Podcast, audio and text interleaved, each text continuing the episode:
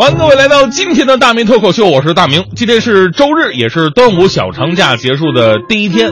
那大家伙按理来说都是应该上班的，所以我我说实话，我特别讨厌就是中国放假的这种调休制度。你说就放那么几天，然后你周末还得上班补回来，实际上你就比比算，就多放了一天假，然后好意思说过节放三天，这这种请假方式、休休假方式真太虚伪了。当然，也有朋友足够聪明。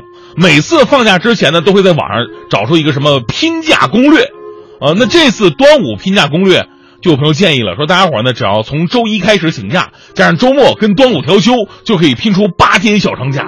哎，但是这请假它有学问的，你不能跟这些领导领导说，是领导啊，这两天我我我我想多玩两天啊，给你请个假，嗯，我估计你要这么请假，领导能让你玩一辈子，是吧？你要是请病假的话呢，你不能干说啊，这跟我们小时候不一样。我们小时候不想上课了，随便编个理由，哪儿疼啊，跟你领导请个假。嗯，第一次说老师啊，哎呦我不行了，我头疼死了，老师给假了。第二次继续编，老师啊，哎呦我不行了，我肚子疼死了，老师给假了。第三次觉得请假太简单了，想都没想就去了。哎，老师我不行了，老师问你这次哪儿疼啊？啊，结果自己突然不知道该说哪儿疼了。那 老师我这哪哪儿，弄得双方都特别尴尬，你知道吧？老师为了缓和气氛啊，对我说：“不用说了，我知道你嗓子疼，行了吧？”啊，老师你太要命了。小的时候这么请假行，上班的时候你不能跟领导说：“领导我嗓子疼。”然后领导给你假了，这不是诚信，这是缺心眼吗？这不是？你得拿着正规医院开的病假条，这才行。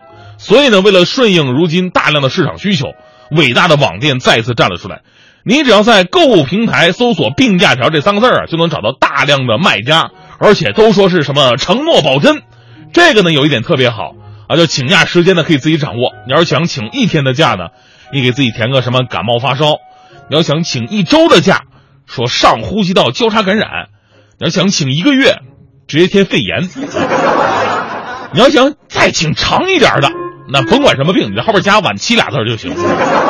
开个玩笑哈，咱们请假去玩呢有情可原的，毕竟现在生活工作压力这么的大。属于自己的生活太少了，但是千万不要买这种病假条请假，因为这些假条啊，很多医院都否认了，就是假货。法律人士说了，说购买假条涉嫌合同欺诈，被发现之后呢，很可能会受到公司处理。你说你就因为请个假，把自己的名声弄个晚期，这多不好。而且还有一个隐患，很多朋友耐不住寂寞，是你请病假出去玩了，结果呢？哎，发朋友圈也不分个组什么的。啊，领导一看，你到马尔代夫治肺炎是吧？所以呢，要请假不是不行，您完全可以说点发自肺腑的、有情怀的理由。比方说，有一姐们长期在外地工作，她的请假理由写的就我见犹怜呢。内容是：快忘了老公长啥样了，我想去看看。人家不说世界那么大，我想去看看，只说老公。说明对于女人来说呢，老公就是他们的世界，知道吧？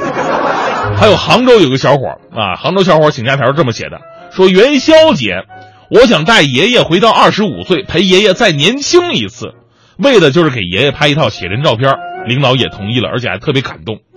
但还有一些无比奇葩的，比方说前男友结婚请假准备砸场的，双十一请假防止老婆败家的，媳妇儿排卵期来了请假专心在家造小人的。最牛的是这个，说之前浙江理工大学一个汉语言文学专业大三的学生给自己的老师写了一张请假条，啊，说自己那个不能上课，但是他的写的方式不太一样。这张请假条不但被老师珍藏了，而且老师还提着水果登门慰问。你看看人家这假条怎么写的，能不能猜出什么意思啊？他这么写的：若服黄叶辞科，对金节而送玉。丹桂福香，比西风而迎凉；啼猿则声声笑冷，吟虫则双双鸣寒。所以烟瘴不落，灵分横舟，以致喉如吞炭，口若在汤，而身体之干无感气窍，非五府车之难，遂成城池之殃，岂不悲乎？说完我都不知道什么意思。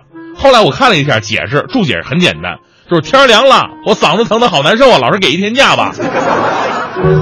所以这个故事也告诉我们道理：文言文发发展成白话文是多么的顺应民意，是吧？但是最重要的还得是赶上老师好啊！老师好的话，看着这请假条不错呀，这孩子有才呀啊！拿水果给假了，是吧？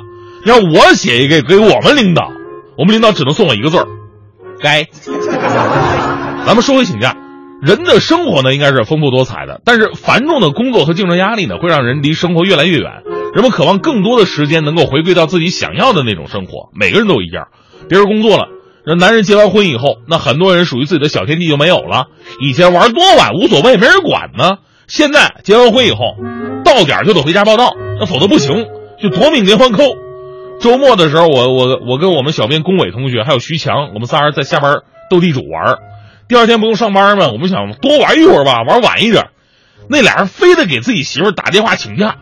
我当时龚伟打过去说：“宝贝儿啊，我跟大明徐强打会扑克啊，晚点回去可不可以啊？”就电话那边吵吵把火的，晚点是有多晚呢？啊，现在还不够晚吗？你个几个老爷们还能干出什么好事吗？后边没听清就挂了。这时候徐强也打完电话了，强哥一脸得意呀。我问强哥你咋样啊？强哥说了。你嫂子相当通情达理啊，给了我一宿的假呀。我说龚伟，你看看人家强哥啊，人家在这家里的地位。强哥说那可不，我媳妇说了，如果十点还不回来，那晚上就不用回去了。